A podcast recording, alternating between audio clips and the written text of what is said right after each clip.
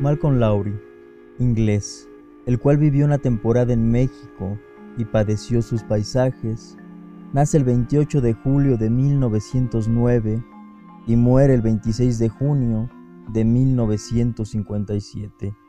Su narrativa pende entre el misterio y la revelación, entre lo vivo y lo muerto, entre el caos y la organización del mundo.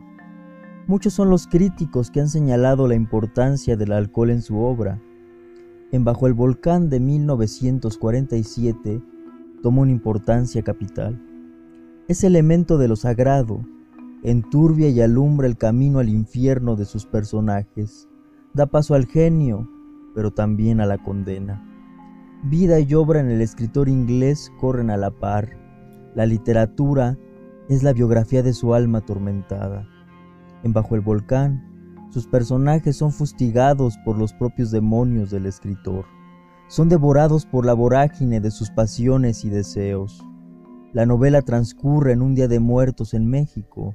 Por ello, para recordar una celebración tan importante para los mexicanos, Aleteo Poético ha congregado a diversos escritores para que lean y nos compartan el asombro que vivieron y padecieron en esta novela.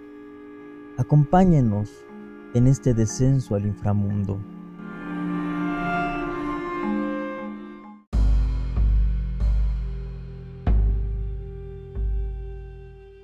Bajo el volcán. Fragmento. El cónsul bebió un poco más de mezcal. Es este silencio lo que me aterra, este silencio. El cónsul releyó varias veces esta frase, la misma frase, la misma carta, todas las letras, vanas como las que llegan al puerto a bordo de un barco y van dirigidas a alguien que quedó sepultado en el mar. Y como tenía cierta dificultad para fijar la vista, las palabras se volvían borrosas, desarticuladas, y su propio nombre le salía al encuentro pero el mezcal había vuelto a ponerlo en contacto con la situación hasta el punto de que no necesitaba comprender significado alguno en las palabras. Aparte de la abyecta confirmación de su propia perdición, de su propia ruina infructífera y egoísta, acaso acarreada al fin por él mismo, con su propio cerebro en angustiosa pausa ante esta prueba cruelmente omitida de las congojas que le había ocasionado a Ivonne. Es este silencio lo que me aterra. He imaginado que te ocurre todo género de desgracias. Es como si te hallases lejos, en la guerra, y yo estuviese esperando, esperando noticias tuyas, la carta, el telegrama. Pero ninguna guerra tendría semejante poder para helar así mi corazón y aterrarlo tanto. Te envío todo mi amor, todo mi corazón y todos mis pensamientos y mis oraciones. Mientras bebía, el cónsul advirtió que la vieja con las fichas de dominó trataba de atraer su atención, para lo cual abría la boca e indicaba hacia el interior con un dedo. Luego se ponía a girar sutilmente en torno a la mesa para acercársele. Sin duda debes haber pensado mucho en nosotros, en todo lo que construimos juntos, en el descuido con que destruimos la estructura y la belleza.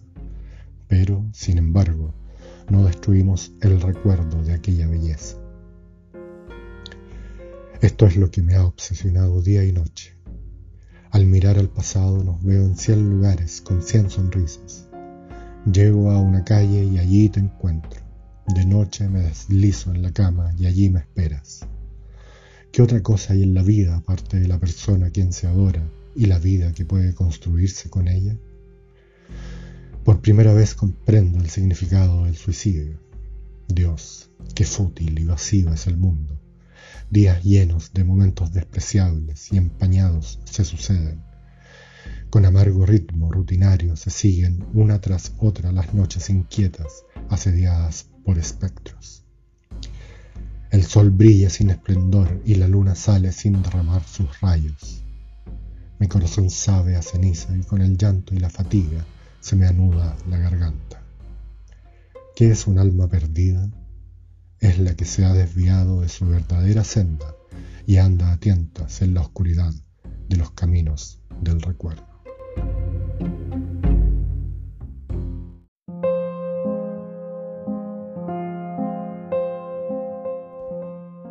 Con los ojos de la mente volvió a ver los borrachones, aquella extraordinaria imagen colgada en la pared de la ruel, solo que ahora adquiría un aspecto un tanto distinto. ¿Acaso no tendría otro significado ese cuadro, carente de intención como su humorismo, más allá de lo simbólicamente obvio?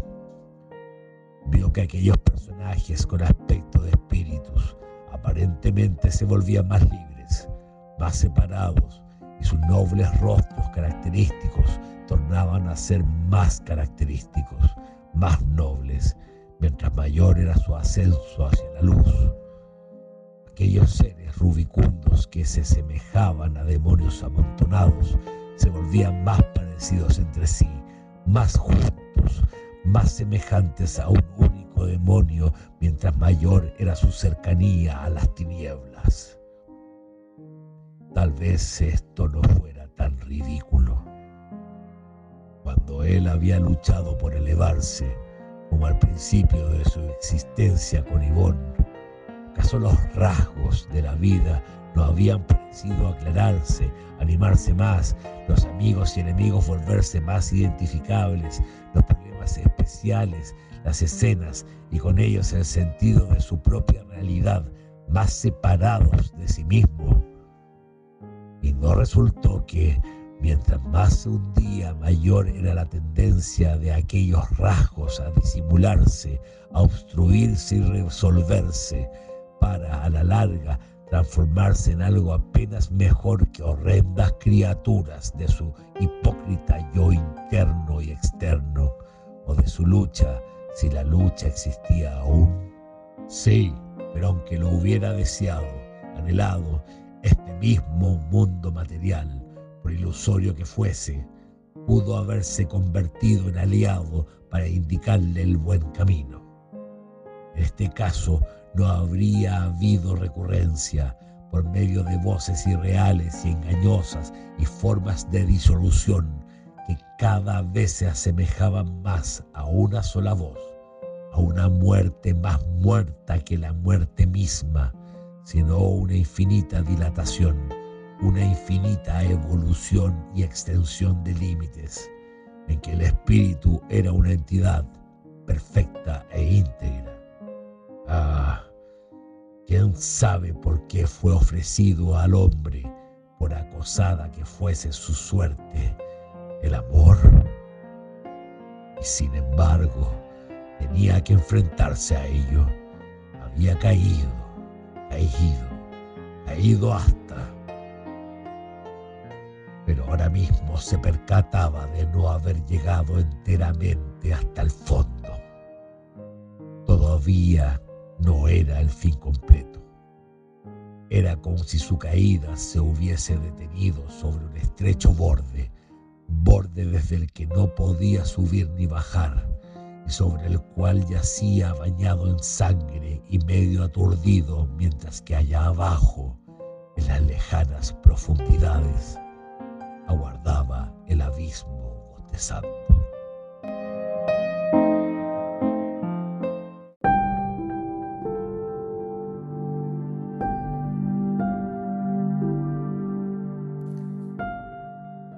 Lee Carlos Cosilla, Chile. Bajo el volcán. 12. Mezcal, dijo el cónsul.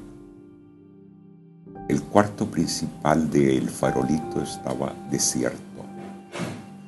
Desde un espejo que, colgado tras el bar, también reflejaba la puerta abierta a la plaza, su propio rostro, mudo, lo miró fijamente con ojos llenos de austero y familiar presagio. Sin embargo, el sitio no estaba en silencio. Lo invadía aquel latido, el tic-tac de su reloj de pulsera, de su corazón, de su conciencia, de algún otro reloj.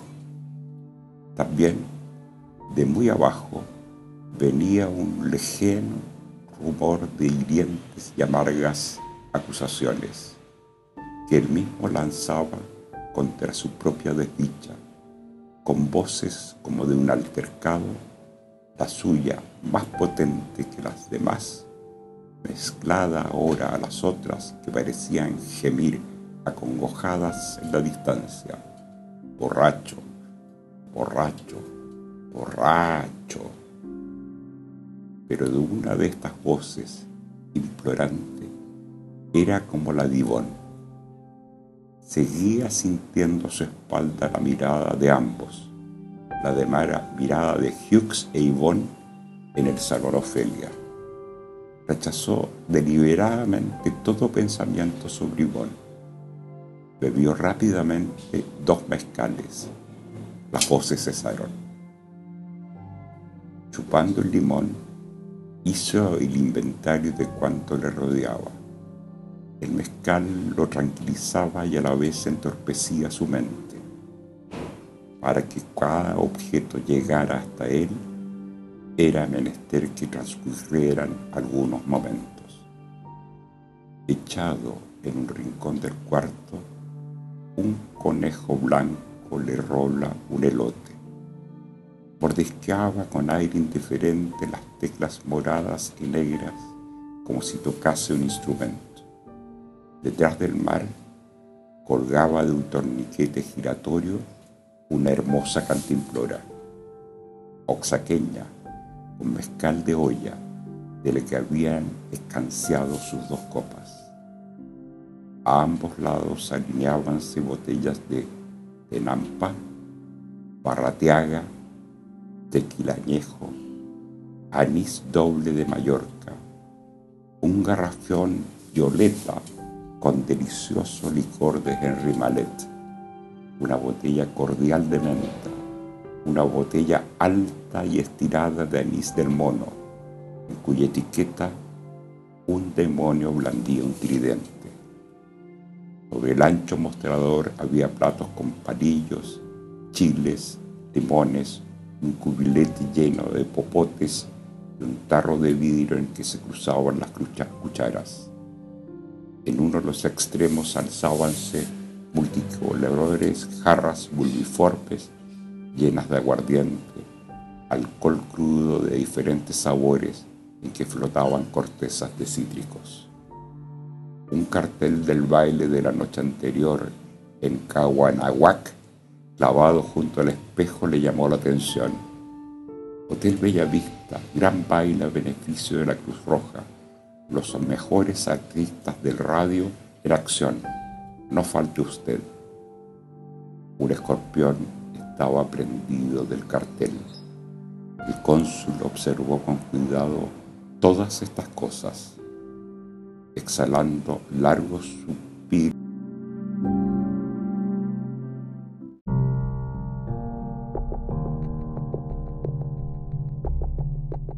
Gusta este jardín? que es suyo, evite que sus hijos lo destruyan. Inmóvil, el cónsul contempló las letras negras del cartel. ¿Le gusta este jardín porque es suyo? Expulsamos a quien lo destruya.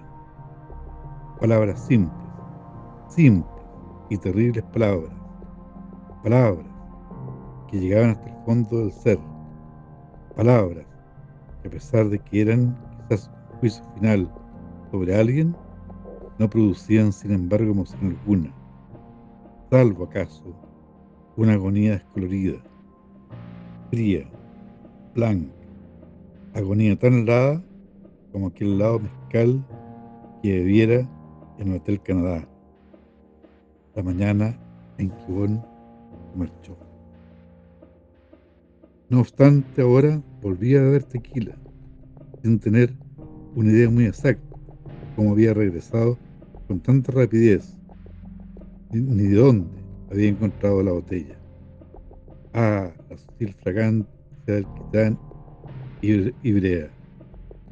Sin importarle ahora de que le viesen, bebió intensamente, a tragos largos, y después se paró. Y en efecto, habían observado, su vecino, el señor Quincy. A la izquierda, más allá de las zarzas, regaba las flores, a la sombra de la valla medianera. Se paró una vez más frente a su bungalow. Sintióse acorralado. Había desvanecido la pequeña visión deshonesta del orden sobre su casa, por encima de de los fantasmas del abandono ahora rehusaban disfrazarse, cerníanse las alas de insoportables responsabilidades. A su espalda, al otro lado del jardín, su destino repetía con dulzura. Porque es tuyo, te gusta este jardín, expulsemos a quien lo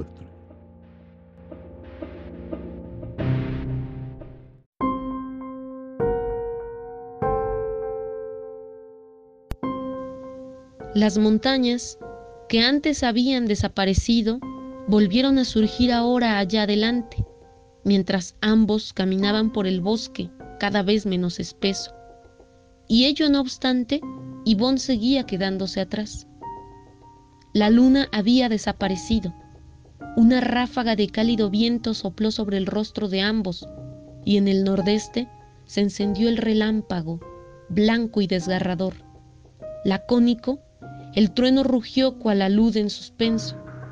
Empinándose, el sendero inclinóse aún más hacia la derecha y comenzó a serpentear entre árboles desperdigados, que altos y solitarios hacían de centinelas y entre enormes cactos cuyas espinosas manos de inúmeras contorsiones obstruyeron la vista por ambos lados cuando el sendero dio vuelta. Había oscurecido tanto que resultó sorprendente no encontrar la noche más tenebrosa en el mundo allende la selva. No obstante, el espectáculo que vieron sus ojos al salir al camino fue aterrador. Las masas de negros nubarrones seguían ascendiendo en el cielo crepuscular.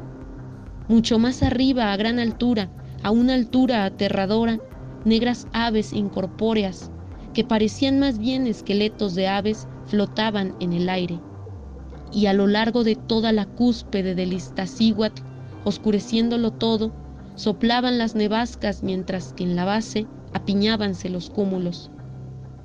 Pero toda la escarpada silueta del Popocatépetl se les echaba encima, parecía viajar con las nubes, asomarse al valle en una de cuyas laderas brillaba, resultando merced a la extraña melancolía de la luz, una minúscula cima rebelde en la que había un pequeño cementerio.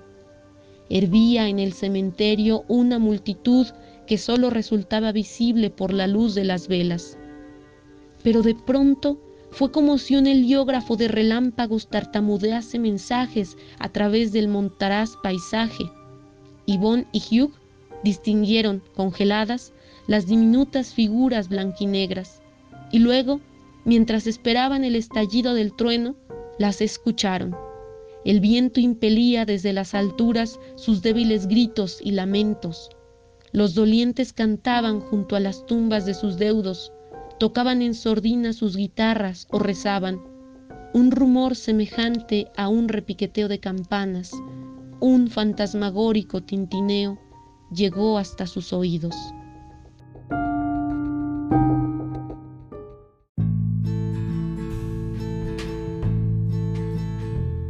Pero óyeme, maldita sea, no está enteramente oscuro, parecía contestarle el cónsul con amabilidad, mientras sacaba una pipa medio llenar y con máxima dificultad la encendía, en tanto que Ivón seguía con su mirada del cónsul, que erraba en el bar sin encontrar los ojos del cantinero, el cual, grave y aparentando estar ocupado, se eclipsaba en la oscuridad.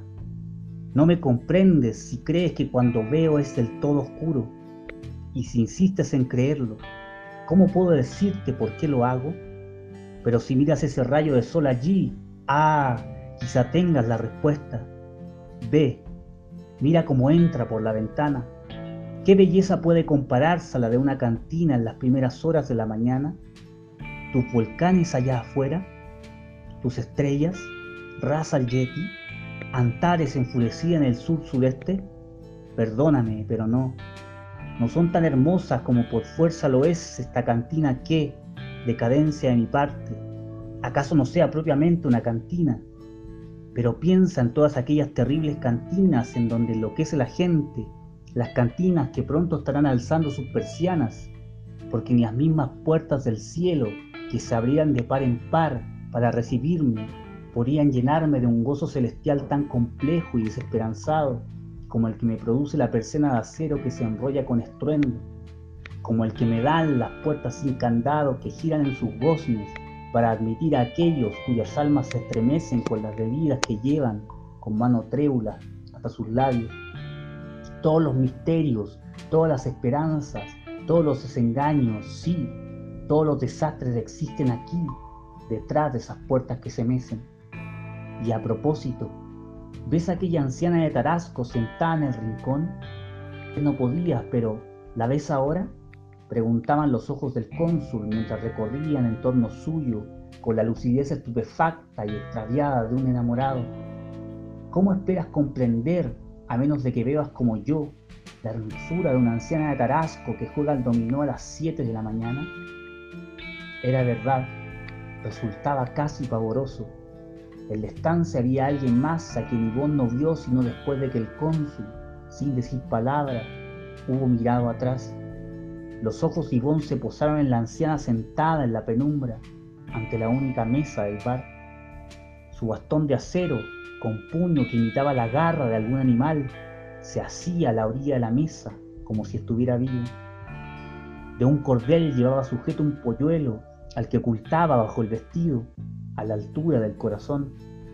A cada momento el polluelo se asomaba para echar atrevidas miradas de reojo. La anciana lo puso cerca de sí, sobre la mesa, en donde comenzó a picotear entre las fichas de dominó, piando suavemente. Después lo volvió a guardar, abrigándolo con ternura bajo su vestido.